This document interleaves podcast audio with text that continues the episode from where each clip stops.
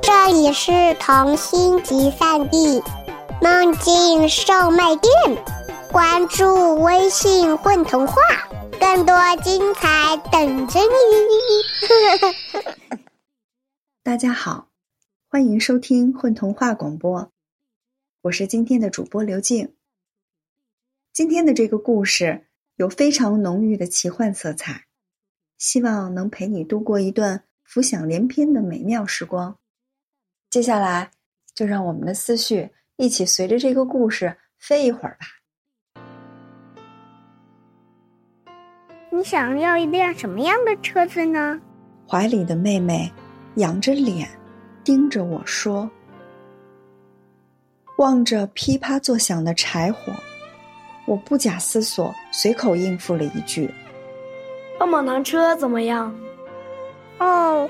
可是，若是大太阳的晴天，你的车子会融化吧？或是你在开车的时候会忍不住去舔散发着糖的甜蜜的方向盘吧？那这样真是太危险了呢。六岁的妹妹一脸认真的在思考着，她的小脑袋里总是会有些稀奇古怪的想法。或许我曾经。也有过类似这样天马行空的想法吧。可在这样一个暴风雪的夜晚，寒冷和饥饿才是我该关心的问题。冷吗？哥哥，我不冷。你说冰淇淋的车子怎么样呢？这样的天气更适合驾驶这样的车子去旅行吧。我可没有心思回答他这些幼稚的问题。我低下头，不置可否的冲妹妹笑了笑。她的小脸蛋儿因为长期的营养不良，已经失去了该有的湿润和光泽。两团火苗，在她黝黑清澈的眸子里，忧伤的跳跃着。这样的大雪，在这深山里。至少要持续几周的时间。米缸里的米已经连缸底都无法铺满，木墙上的猎枪落寞的挂在那里。这样的日子里，连动物也不敢出门吧？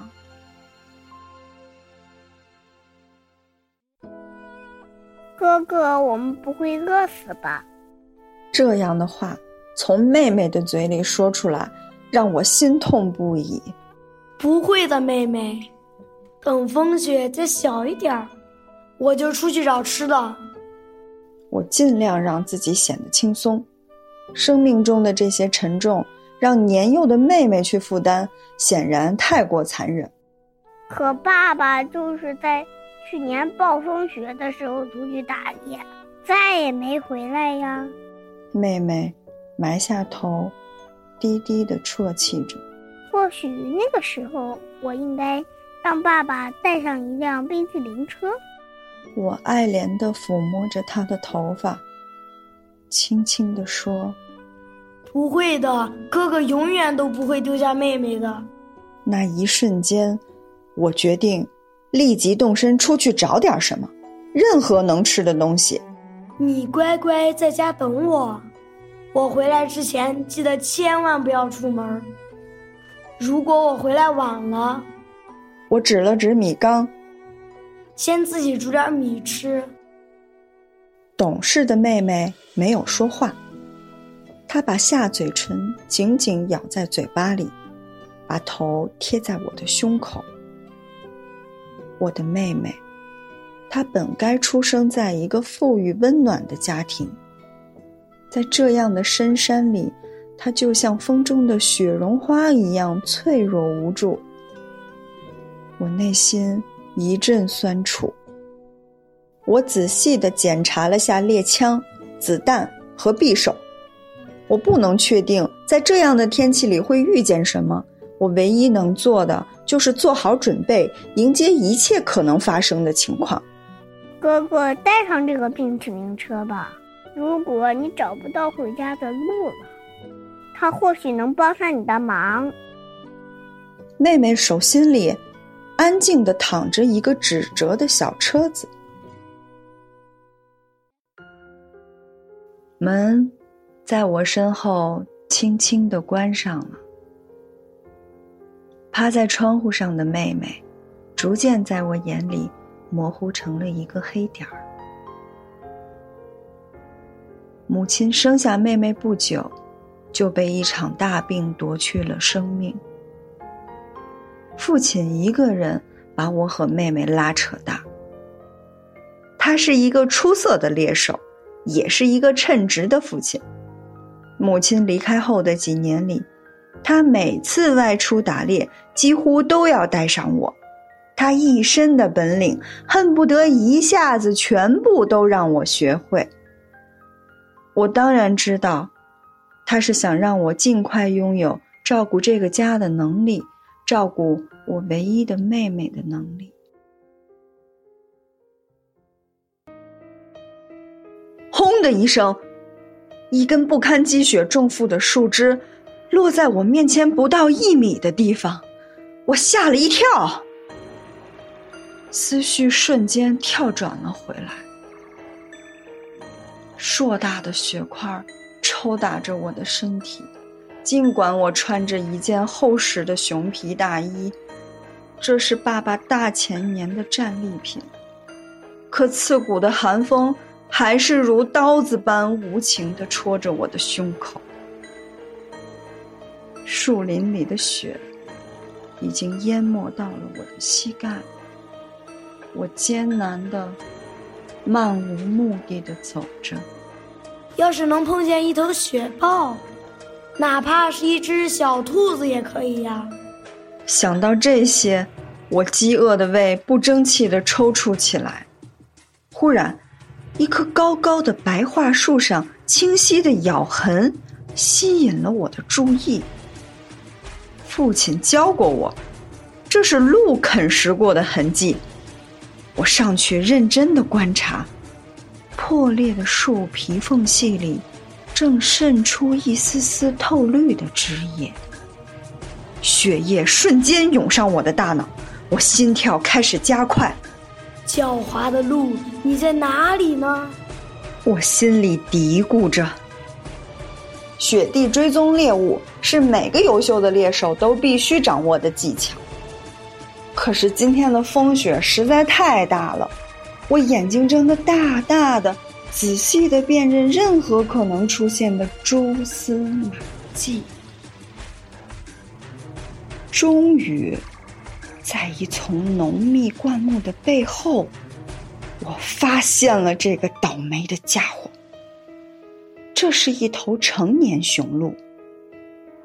此刻，它正拼命的用前脚扒拉着面前的积雪。鹿是聪明的动物，它一定知道那块厚厚的雪地下面有着诱人肥美的新鲜苔藓。内心对食物强烈的渴望，让我几乎快忘记了猎手的身份。我移动的太快了，鹿警惕的抬起头，盯着我。要是在往常，它早已经消失的无影无踪了。可是今天，它和我一样，都在做着一道关乎生存的选择题。我停了下来，空气好像凝固了一般。最终。对新鲜苔藓的渴望，战胜了雄鹿的疑惑和恐惧。他又埋下头，用他漂亮的鹿角不断拱向雪地，可他还是不放心，总是拱几下就朝我的方向望上一眼。这下，我彻底不能再动了。想起妹妹那张渴望等待的脸，我决定就站在这里。直到他认为我只是一棵长相奇特又低矮的枯树吧。五分钟过去了，十分钟过去了，在大约半个小时后，鹿放心满足的认真埋头吃了起来。我知道属于我的机会来了。我微微颤抖着端起猎枪，瞄准。可是风雪太大了，我不敢保证一枪能结束他的生命。对于我和妹妹来说，此时任何失误都是不被允许的，所以，我决定再离他近点。当我试图移动我早就没有知觉的腿的时候，一阵彻底的绝望把我的心推到了谷底。我已经被深深陷在雪地里。我一直太过专注于鹿的反应，身边的积雪已经让我半点儿都动弹不得。我抬头看着鹿，鹿也看着我，他的眼睛里。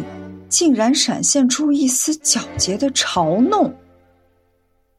这一刻，陷落雪地的我，更像是一头无助、愚蠢的猎物吧。吃饱的鹿，慢悠悠逃出了我的视线。我无助的抬起头，灰蒙蒙的天空，父亲的脸仿佛在那里微笑着看着我。大把大把的雪花开始灌到我的耳朵里，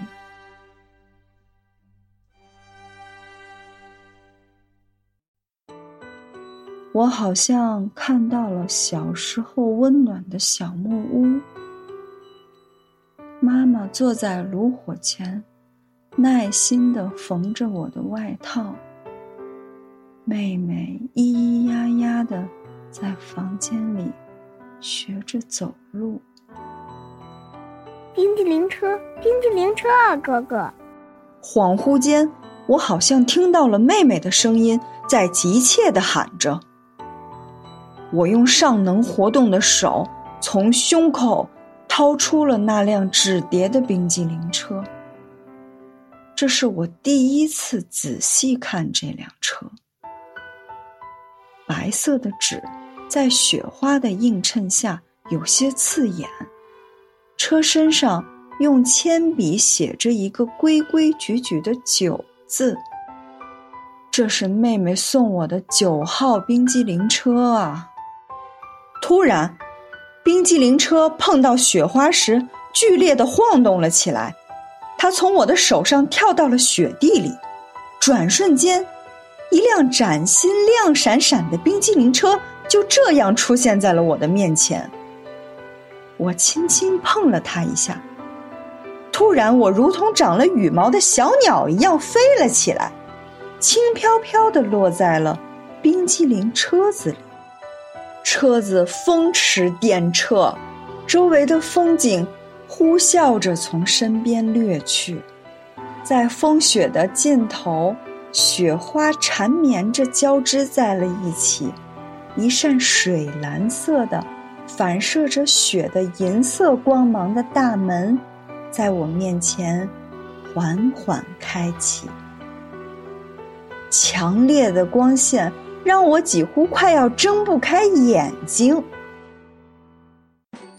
等我再次睁开眼睛的时候，我已经身处一片金黄色的麦田里。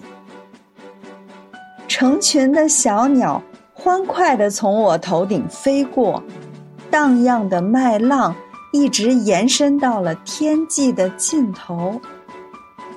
醇厚的麦香让我感觉身体都快要融化。冰激凌车又带我来到了一座美妙的果园，那里全是我叫不上名字的奇珍异果，缤纷的果香。几乎要让我窒息。最后，我经过的是一湾深蓝色的湖水，夕阳的余晖柔软的倾泻在湖面，各种奇形怪状的鱼在清澈见底的湖水里奔走嬉戏。呵，妹妹的冰激凌车多么神奇呀！前年他送给我的是草莓车，去年是鲜花车，还有云朵车、石头车、树皮车。我真该好好对待每一辆车，可惜，我甚至连丢到哪儿都已经不记得了。冰激凌车最终把我和满满的小麦、晶莹的水果和金色的鲤鱼送了回来，然后，它又跳到我的怀里，变成了一张纸，暖暖的。贴在了我的胸口。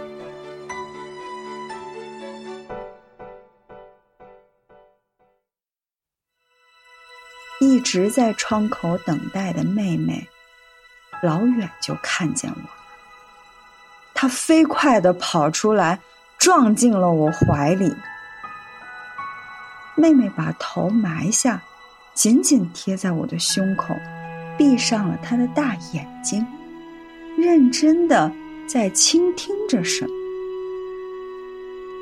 许久许久，他抬起头，看着我说：“哥哥，你坐过我的冰淇淋车了吧？”“嗯，那种感觉太神奇了。”“那你说羽毛车怎么样啊？”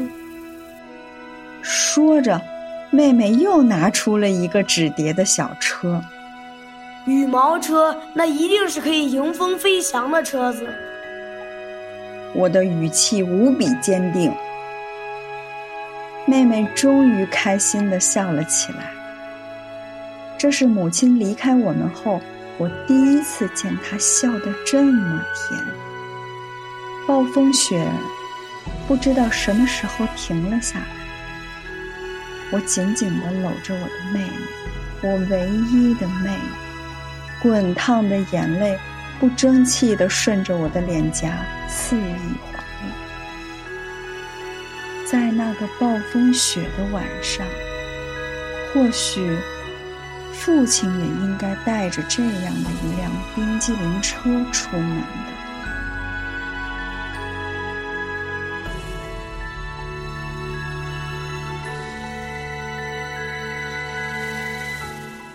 大家好，我是米粒儿，我是故事里的妹妹。我是崔轩鹤，今年九岁，我扮演故事里的哥哥。